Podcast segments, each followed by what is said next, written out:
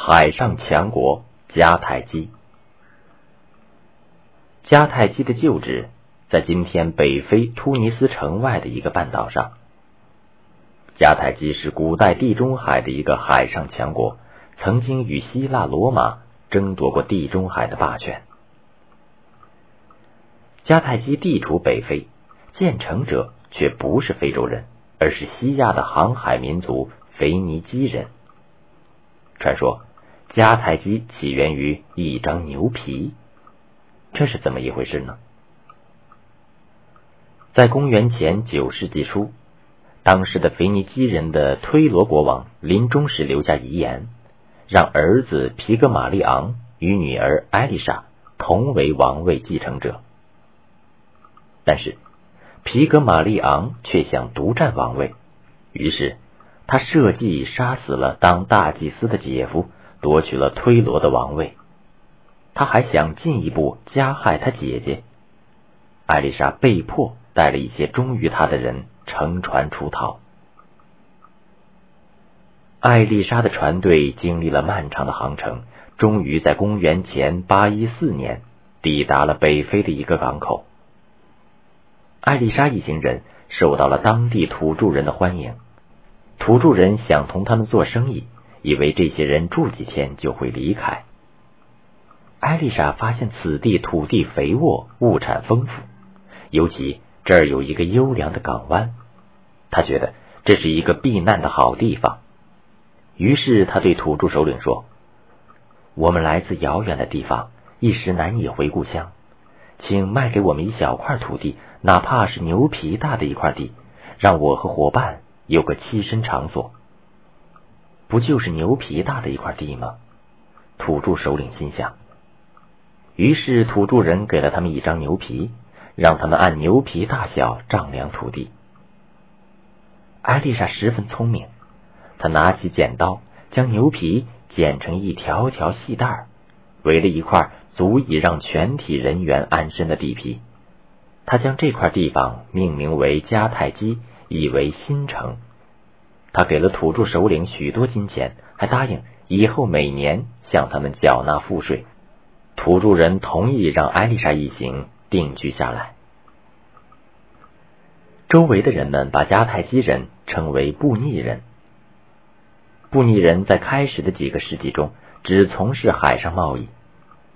布匿新城坐落在地中海地区的中心地带上，很快发展成为北非最繁华的大都市。迦太基城到公元前六世纪至前五世纪进入极盛时期，它拥有几十万人口，欧亚非商贾云集，不列颠的锡、西班牙的白银、非洲内陆的黄金和象牙源源不断的流入迦太基。室内的房屋鳞次栉比，那时已有六层高的建筑物出现。市中心的比尔萨山岗上矗立着卫护全城的太阳神、月亮神神庙。迦太基城也是一个巨大的堡垒，它筑有三道平行的城墙，外墙高达十六米，每隔六十米就有一座炮楼。外墙呈拱顶状，下分两层，上层为兵营马棚，可容纳两万名步兵。四千名骑兵和四千匹战马，下层是战象棚。迦太基人作战，往往让上百头大象排成行，尾随象队的士兵用长矛和铃声将其激怒，群象直插敌阵，为步兵踩出一条血路。为了商业的发展，迦太基修建了巨大的海港，一个是圆形的军港。另一个是长方形的商港，港口挖建在城墙之内，商港内侧套着军港。船只从海上进入商港，只有一条宽二十米的水道，如出现敌情，就用粗绳索将其封闭；而由商港进入军港，又需通过一条狭窄的船渠。迦太基建成后不久，罗马开始兴起。迦太基在海上和非洲称霸，罗马则在陆上和欧洲称威。罗马奴隶主集团不断对外扩张，决心与迦太基争夺地中海的霸权。公元前二六四年，两大强国开始刀兵相见，历史上叫做布匿战争。这场大战前后进行了三次，共持续了一百十八年之久。第一次布匿战争是双方争夺西西里岛。一开始，迦太基强大的海军占尽优势。罗马人为了弥补自己士兵不善水战的不足，设计制造出乌鸦式战舰。这种战舰船头装有一只乌鸦嘴，在海战中接近迦太基的战舰，并在两舰相撞前伸出长长的乌鸦嘴，咔嚓一声咬住对方的船舷。其实，这乌鸦嘴是一座带着铁钩的吊桥。咬住敌舰后，富有陆战经验的罗马人冲上敌舰甲板，横砍竖劈，刀光剑影；毫无陆战经验的迦太基划桨手只有招架之功，没有还手之力。果然，罗马人靠着乌鸦式战舰获得大胜，西西里岛归罗马所有。迦太基不甘心失败，而罗马人又贪得无厌。公元前二一八年，双方又爆发第二次布匿战争。尽管迦太基有汉尼拔那样杰出的军事家，但迦太基政府对汉尼拔心怀疑忌，不给支援。最后，迦太基战败，被迫解散军队，烧毁战舰，还向罗马交纳巨额赔款。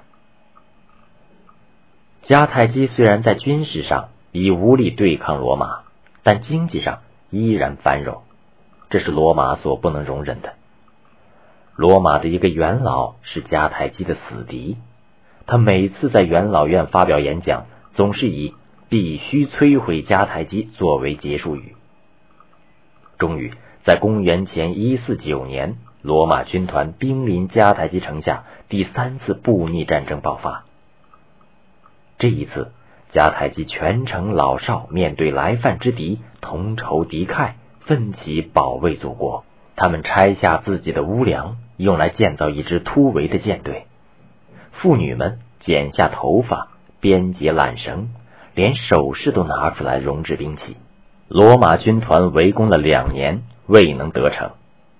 第三年，城内闹饥荒，最终城墙被攻破，但激烈的巷战。又持续了六昼夜，迦太基的最后一批保卫者被围在城内的比尔萨山岗上。指挥官哈斯推拔眼看陷入绝境，准备向罗马人投降。他的妻子知道后，命人烧起火堆，登上神庙的平台。他高声痛斥了罗马人和背叛祖国的丈夫，抱着两个孩子纵身跃入火堆。上千名勇士宁死不降，也都纷纷跳入火海自焚。罗马军进城后，恣意放火杀戮，六十万迦太基人幸存者仅五万，而且全部被卖为奴隶。迦太基城被夷为平地，罗马人为了使它永远成为不毛之地，翻耕土地，遍撒盐巴。公元前一四六年，布匿文明中断了，罗马成为地中海地区的唯一霸主。